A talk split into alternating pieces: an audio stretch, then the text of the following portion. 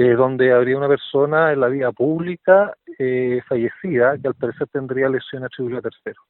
Las diligencias que se han realizado establecieron que efectivamente tiene varias lesiones en la región torácica eh, anterior y posterior.